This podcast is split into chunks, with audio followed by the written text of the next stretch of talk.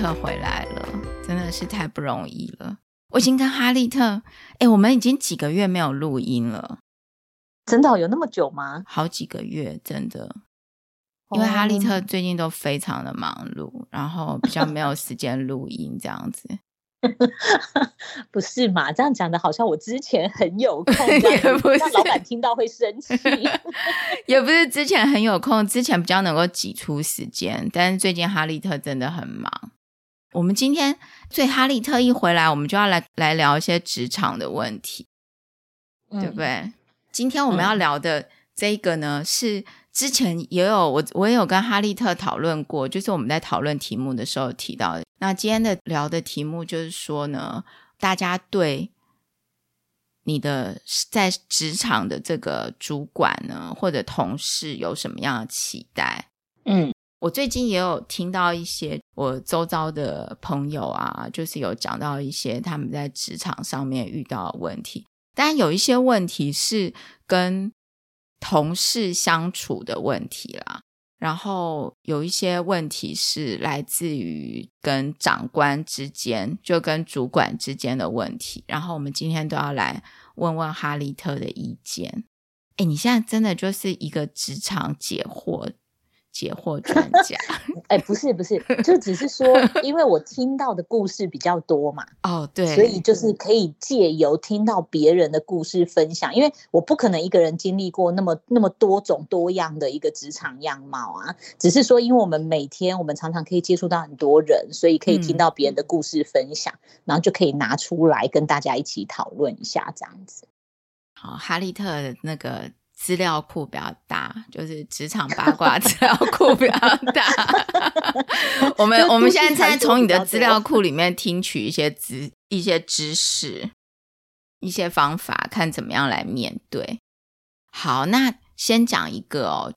那个什么，你有没有遇过一些，或者是说自己的经验？就是，哎，我觉得这个，我今天我要讲的这个，其实我觉得不见得是在职场，哎，像有一些。学生啊，转学啊，或者什么，就当小朋友的时候转学，会到了新的环境，都会有一些，呃，你的同才可能是不友善的，对不对？像我最近就是听到一个案例，就是他换到新的工作，换到新的工作一定很多不熟悉的嘛，对不对？甚至例如说，不知道公司某一个档案放在哪一个资料夹。然后或者是哪一件事情要去找谁问，等等的，或者是说，哎，我可能需要一些物资，公司的一些物资，然后什么文件要去给谁签名等等的。然后他问，就是跟他周遭的，比如说他同一个 team 的人问，然后大家都不告诉他耶。大家哦，大家就还蛮严重的，就是变成那几个人好像有一点，呃。就是比如说他们的 team 如果有六个人好了，然后他加入进去之后，哎、嗯，其他的人可能都不太愿意跟他说，嗯，然后就久了之后，哎，可能一开始如果说你一开始问，如果一两个人会觉得说好像还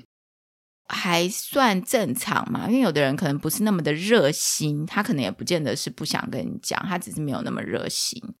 但是后来发现说，哎、嗯，怎么好像大家都态度比较冷淡？嗯，应该是说我我刚刚会很讶异，说是全部这个，嗯、就是因为我听到的都市传说比较多是那个直接要跟你做交接的那一个人。哦，直接跟你做交接是他要走了吗？还是他要？对对对，他可能他要走，或者是说他被调到其他部门。总而言之，他就是要离开他目前的岗位。那至于是不是离开公司，或者是只是离开部门，这个都有遇过。然后只是说比较常听到的就是，你加入那间公司，那这一个就等于我们所谓的前手嘛。前手要跟你做交接的时候，然后会遇到那一种他呃保留的很明显，明显到他要让你感觉到他不想教你的这种感觉。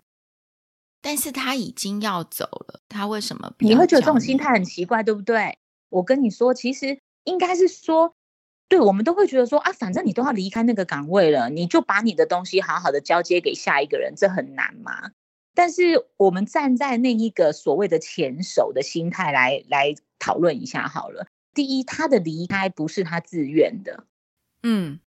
有可能是因为啊，可能主管就是不喜欢他，或者是说，哎，可能跟同事的相处没有很好。那当然，你说这这一个部分到底是谁的问题？这个面向又更广，这个会离题太远，这个我们今天暂时不讨论。但是呢，他就是心里不舒服嘛，他就会觉得这不是我自己选择要的结果，所以我在面对下一个人，因为我没有办法对那些已经存在的同事或者是主管去表达我的不满，所以我就只好把气出在那一个来接手的人身上。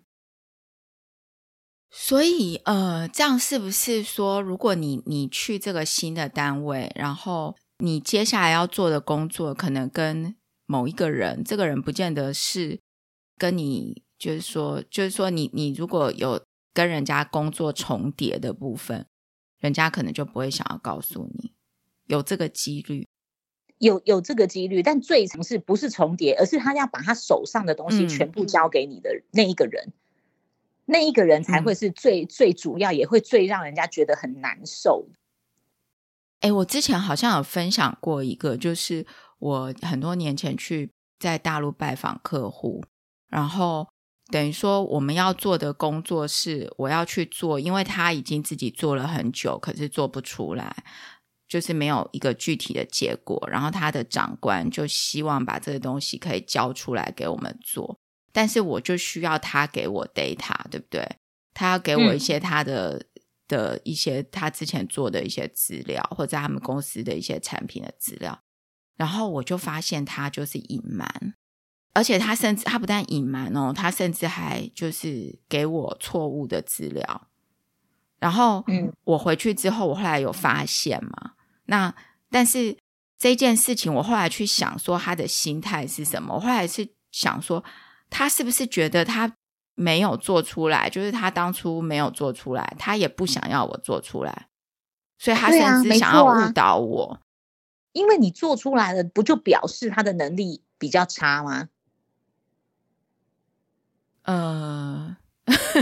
哎、欸，所以这个时候是不是主管，是不是他的主管的扮演的角色很重要？可是我跟你说，通常啊，嗯、大部分遇到这种情况的啊，你再接着去问他说，哎。那你没有跟主管反映吗？然后他们可能会普遍提供你的答案就是：第一个，主管不才不会管这种小事。那当然，我也可以理解，因为主管以站在主管的高度，他要面对的可能是一个团队。那你他不可能每一个团队的每一步细节，他都有办法在第一时间察觉到。嗯，所以我觉得这个某种程度对我，我相信主管可能看不到。那再来，有时候那种人。他可能在主管面前表现得很好，或者是说他有在呃，我所谓的表现很好，不是说他整体表现很好啦，因为如果整体表现很好的话，嗯、他也不用被换掉了嘛。嗯，但是他有可能向上管理做得很好。嗯，对，所以主管对于那个人的印象并不见得会是差的。嗯，所以在这种情况下，我想多半新人就是后来加入的人。也不太敢直接去跟主管讲说，哎，那个要跟我交接的那个谁谁谁啊，他怎么样怎么样怎么样？通常不会有人这么白目去做这件事啊。嗯，那这种状况的话，就是遇到假设我们在职场上遇到这种状况，嗯，要怎么样要怎么处理，对不对？对啊，我的建议会是你先看看你的工作是有没有 SOP 支持的工作。所谓 SOP 支持的工作，就是呃有一些比较文书类的、行政类的，那个是公司有制度、有规划的，嗯，那个就是我所谓的有 SOP 的，或者是说，哎，我今天担任的是研发，那这个研发的东西过往都有一些呃实验的，或者是研发的那种笔记呀、啊，或者是什么，那也是一种 SOP。就是说，你的工作如果是有一些文件制度可以依循的。那我会建议你自己去找，嗯，对，因为有那种这个反而好解决，因为你你有那个 SOP 的话，他不可能把所有的公司的 SOP 都抹掉嘛，他抹不掉啊，他大不了不要告诉你在哪里而已。但是这种只要是有制度的、有文件可以依循的，一定不会只有他一个人知道。嗯嗯嗯。对，那如果没有呢？如果没有的话，你说好，比较假设，我现在暂时先举一个例子，没有那种 SOP 的，可能就是呃，我们先讲 sales 好了，他可能就不是你，你一定不会有说，哎，你今天拜访客户第一句一定要是你好，我们是什么？这一定不会有这种制式的嘛，他走的就是比较活的路线。那我会觉得，如果你的直接要跟你交接的这个人，他没有办法，或者是他不愿意交给你，那你就直接对外。因为像这种工作的话，通常都是对外的。比如说我们刚举的 sales，你一定会有你的销售对象、销售客户。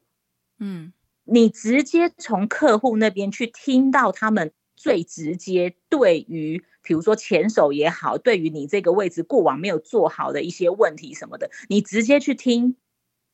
变成要从外面去捞，对，你从外部去了解，没错，没错。你有 SOP 有文件的，你从内部；嗯、没有的，你就只只能从外部了。诶，那如果说像刚才的这种状况啊，如果说就是说这个人他换工作，他的角色去其实是去那里，有一点像是要怎么讲说，要让他来做管理的呢？管理这几个人，然后管理的这几个人是不告诉你。就刚刚我们的情境是，如果你跟他们是都是同才，然后只是交接工作。嗯那如果说是，嗯、呃，他去，但是他是要去管理的这几个人，就这些人反而都不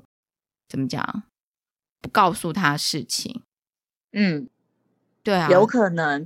我跟你说，其实啊，这个就回到我，我忘记我们是不是有在之前有讲过。我记得我们有提过，你事实上你会发现有一些主管，其实他是他就是年资待的久，所以被升上去当主管，而不是说他。真的本身的特质是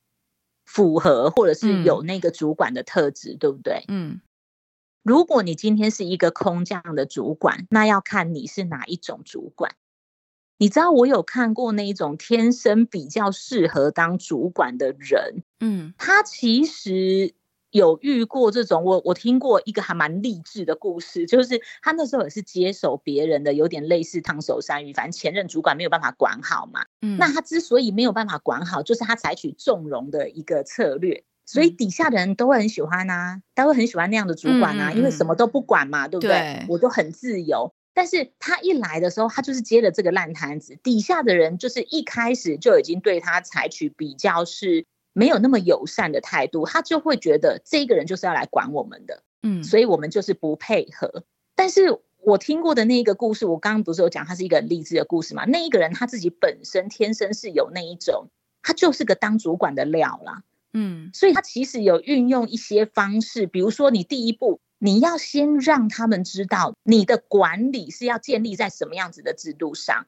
你是要来帮他们解决以前的问题，而不是我就是高高在上出一张嘴，你们就是我说什么你们就做什么的那种概念。这个是第一个，就是有一点像是那种待人先待心啊。嗯，你要先让他们愿意对你敞开，你不要说当朋友，这有点太难，太太进阶。你第一步先让他们知道，你跟他们的立场不是敌对的，你们是在同一阵线上的。当然，这个是需要技巧，也需要真心呐。有的人没有办法，他只有办法，他只有办法说啊，我我们大家都是一个 team，但他就听起来就很虚假，所以不会有人把他的话当真。嗯嗯，这个是第一步，然后再来的话，你也要真的有去帮他们做到一些他们工作上的难题，你帮他们解决，然后外在的压力，你让他们看到你帮他们扛住了，这是一种建立信任感。嗯嗯。嗯，你你先让他们打开心房，觉得至少不要采取敌对，可能对你保持观望，我觉得那就是一个进步了。从不友善到观望，我觉得那也是一个进步。再来，你要真的让他们知道你是有要帮他们改善他们现在的工作条件跟环境的。诶，那如果是像刚才就是加上刚才第一个讨论的。嗯，就是说你是一个主管，然后你去这个环境，然后你连资料在哪里你都还不知道，然后你就去问这个你的 team member，然后你的 team member 都都不告诉你哦，但是其实你、嗯、你是要来管理这个 team 的嘛？对，然后你去呃向上管理捞 data 也捞不到，向 外管理也捞不到，因为这些人可能比你对这间公司的客户还要熟悉。我会觉得，如果你今天是主管的角色，他们不至于不跟你讲说什么文件在哪里，只是他们不会跟你讲那个文件里面存在的什么问题。你知道这我要表达的，我知道，我知道，就对你今天一个主管来，我就算再怎么不友善，我不可能主管问我什么话，我一句话都不答嘛，那太明显了。哎、欸，我甚至有听到有人这样问，然后他去给告诉他一个旧的旧的档案在哪里。但实际上，大家已经在用新的档案了。对，没错，你就在问，因为你在那个旧的档案里面，你一定会发现说，这个日期怎么会没有到最近？所以就要一直一直想办法得到自己的要的资料。没错，没错，你就必须还要再打开你的观察力，你观察他们 他们日常在干嘛。其实主管真的不好当哎、欸，其实在这个过程中，真的也是蛮心心力交瘁、辛苦的。对，对啊、你在这个过程中，你最好自己就觉得你自己是柯南，任何蛛丝马迹都不要放过，是 真的啊。哎、欸，可是这样。整个心上班心情是不是觉得很很那个，然后还要保持很难受？很多人可能，如果你不是主管职，嗯、或甚至你已经是主管职，但不管，反正很多人可能就会试用期没到他就走了。对啊，你，你就会被这群人打败了。没有错，这真的是嗯，对。但是就又回到了一点，你今天被这个情境打败了，我会觉得有时候生命给你的考验，真的是你就是要破关，你才有办法到下一个。要不然你越破不了关，这种关卡，这种类似的关卡就会一直来找你。哦，对，之前你有讲过这个。对啊，对啊，所以你可以，你可以在这个时候选择放弃。那你下一次遇到呢，嗯、还要再放弃吗？嗯，对不对？所以我比较会建议说，这个时候你先，你先收起那种觉得自己好可怜的心态，你先想办法怎么样。当然，我们都会知道说，哎，如果大家都可以在一个和谐的工作环境，然后交接都很顺利，东西在哪里你都告诉我，这个都这个是最完美的状态。但是你再退一万步想好了，这种伸手得来的资料，说穿了，那个人有一定要给你的义务吗？你说交接的时候好像要有啦，嗯，但是。交接也只规定说我要把我手上的业务交给你，但是那个业务可深可浅哦，可广可窄。对啊，我不会一句话都不跟你说啊，但是我只是中间的美感不告诉你。对，哎，我听过很多这种交接交接工作的时候，还故意给人家难堪的，这种超多的。嗯、对，他就觉、啊、觉得说我为什么要告诉你什么的？对，然后。被交接的人就觉得莫名其妙，我和你没仇，你干嘛？平常好好的，为什么突然交接的时候就变了一个人似的？我听过这种哦，真的很多这种超多的，我自己本身也有遇过啊。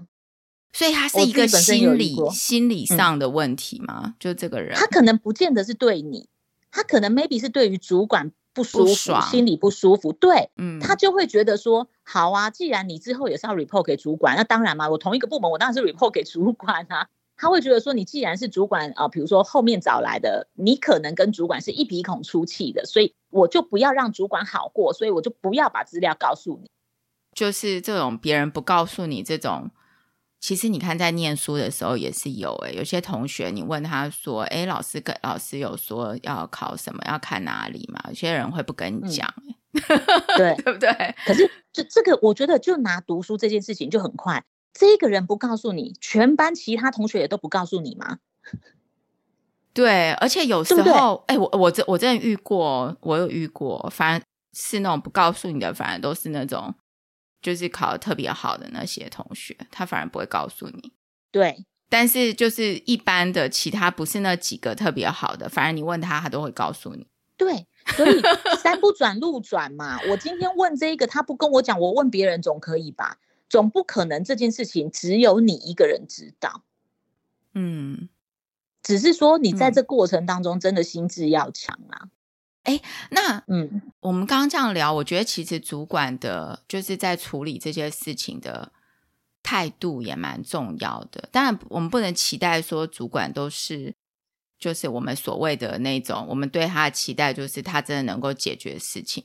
但是，例如说，像刚才我讲说，呃，我之前去拜访客户，然后那个客户他反而就是会给我假资料这件事情嘛。那他可能心态上觉得说，嗯、如果他给我真的资料，然后我做出来了，他的老板可能会觉得他怎么好像能力不好或者什么。但是他也有可能他的高度还不够，对不对？就是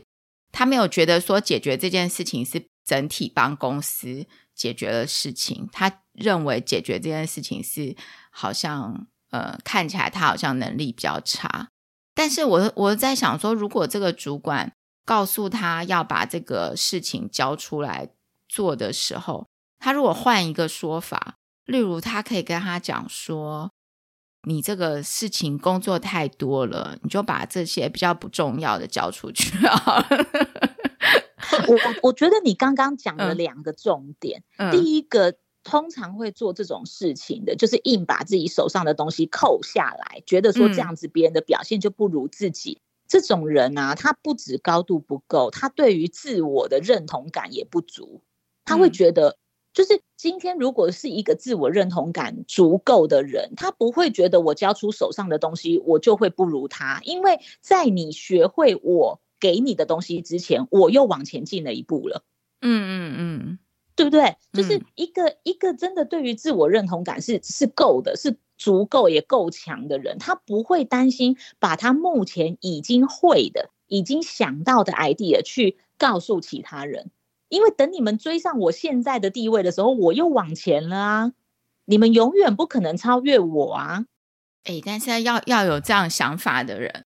我觉得在职场上，大部分人都可能还没有到这个地步吧。对，所以你知道我我后来其实我就释怀了，嗯、因为你知道我我不是有说过，我之前其实还蛮长一段时间是在医院从事研究嘛。嗯，嗯那你其实，在研究单位，你也可以看到很多这样子的人，就是他可能会了一个什么技术，但他就不把那个 protocol 给你，他觉得如果我把 protocol 给你，哦、你就会操作这个，你就跟我一样啦，那我我的我的地位就会被消灭，就是呃我或者是我可能会被比下去，或者是我就不会再占有优势。就是会有这种心态，然后就会把 protocol 藏起来，要不然就是把这里面最重要的一个步骤，他应该要注意什么细节，我就偏不告诉你，让你就一直在那边重复的叠加。那我当下在那一个处境的时候，我当然也很不能谅解，就会觉得说，为什么要这么无聊？就是你今天有你做的一个好，假设我们都以专案来分好了，嗯，你今天有你做的计划，我有我做的专案，其实。我们我们之间不需要，也没有规定只能有一一组是成功的，没有这种规定。我们可以两组共同成功，或者是两个专案都一样的，呃，有做出一个初步的结果，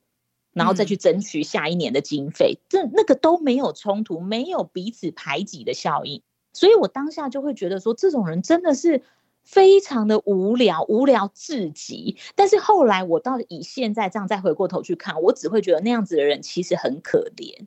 因为他会的东西就是他手上的东西了。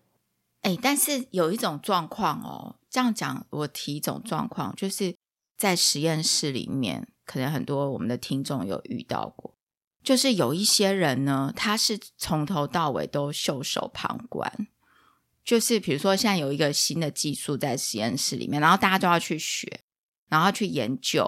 可是，就是有人他从头到尾都在旁边，然后也不认真去学习，也不认真去研究。但是他等大家都弄懂了之后，然后这个 protocol 都写出来，什么怎么做怎么做，然后都写出来之后，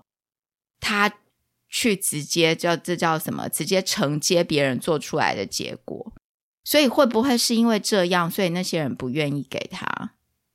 可是你知道，我后来会觉得，你自己去学的，跟你只是看着 protocol，然后就是人家怎么写，你照着做这样子的人，其实还是会有差哦。就是说，你实验是有差，对对。我的意思，当然除了程度上有差，你之后在面临到问题解决的时候，你的解决问题的能力也会有差。比方说，我们都知道，你再怎么样 routine 的实验，难免会有一两次，你明明加的东西都一样，你明明做的步骤都一样，它但是它出现的结果就不对。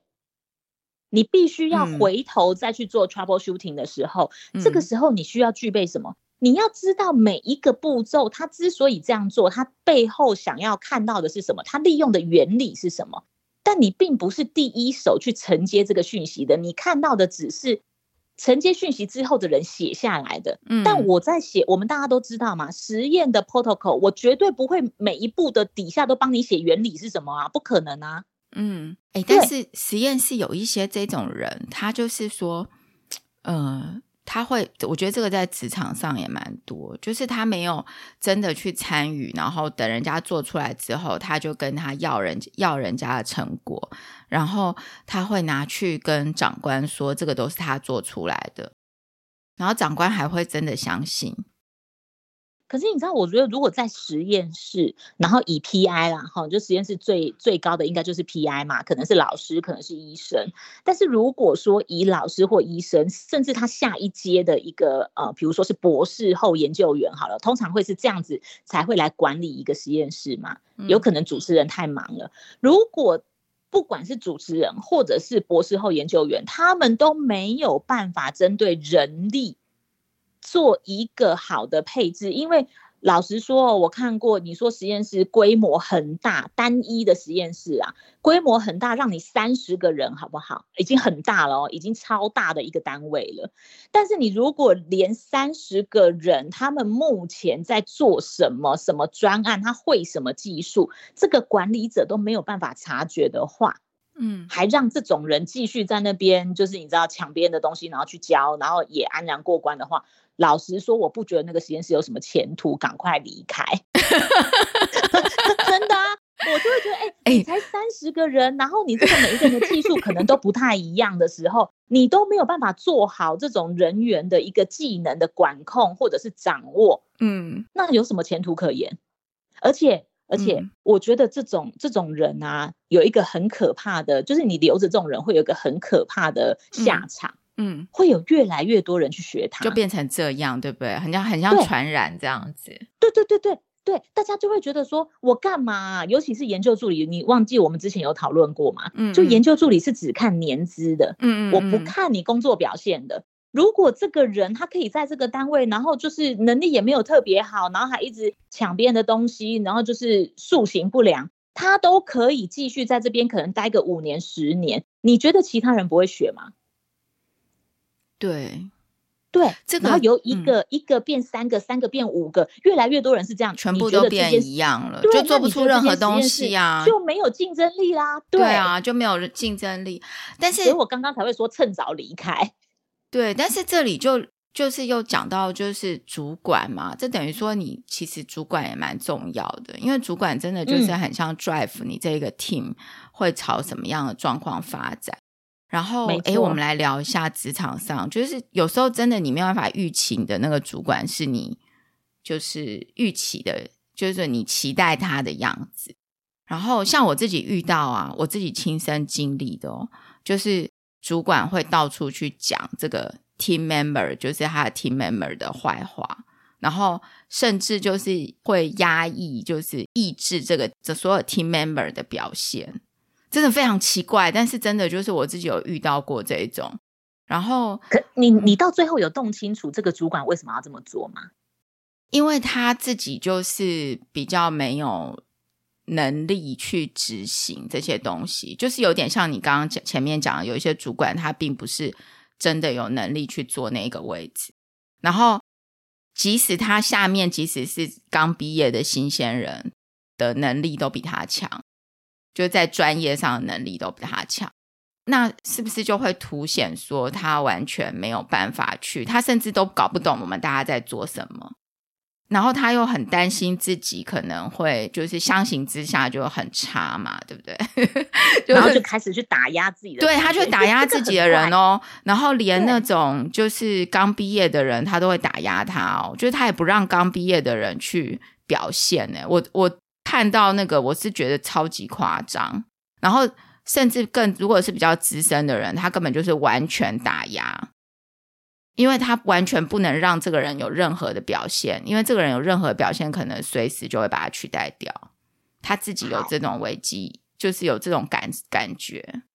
好，如果回过头来，我们先就主管，我们来分等级好了。嗯。第一等的，当然就是我们刚刚讲的，他带人带心，嗯、他的能力又最强，嗯，这个是最好的主管嘛。嗯、就我们希，就是大家可能普普世价值觉得他是第一等级的主管，嗯，第二等级是他还算可以激励团队，可是他的能力不是最好的，嗯嗯嗯，好，这也是第二等级。嗯，再来是他没有办法带好团队，但是他的能力很强，嗯嗯嗯。好，这个是第三种的，嗯、最最下一种就是没有办法带好团队又没有能力的。嗯，好，好，以这四阶来讲，你刚刚讲的应该就是第四阶吧？嗯，对，对吧？就是他没有能力又没有办法带好团队。是，我会觉得大部分的人，好，我们先这样讲好了，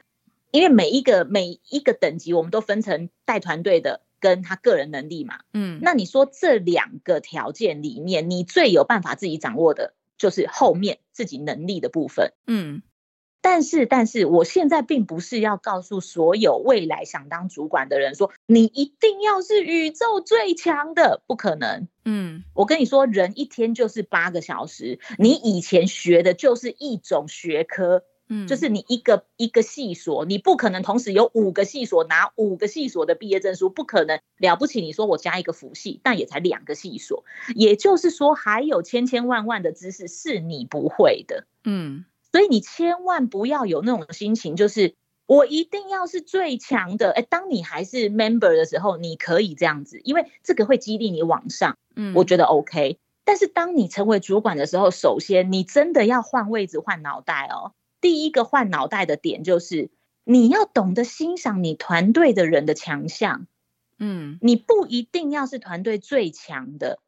嗯，重点是你要知道他们的强项，把他们摆在对的地方，让他们创造最大的价值，这才是你主管的一个重要性，你主管的一个价值所在。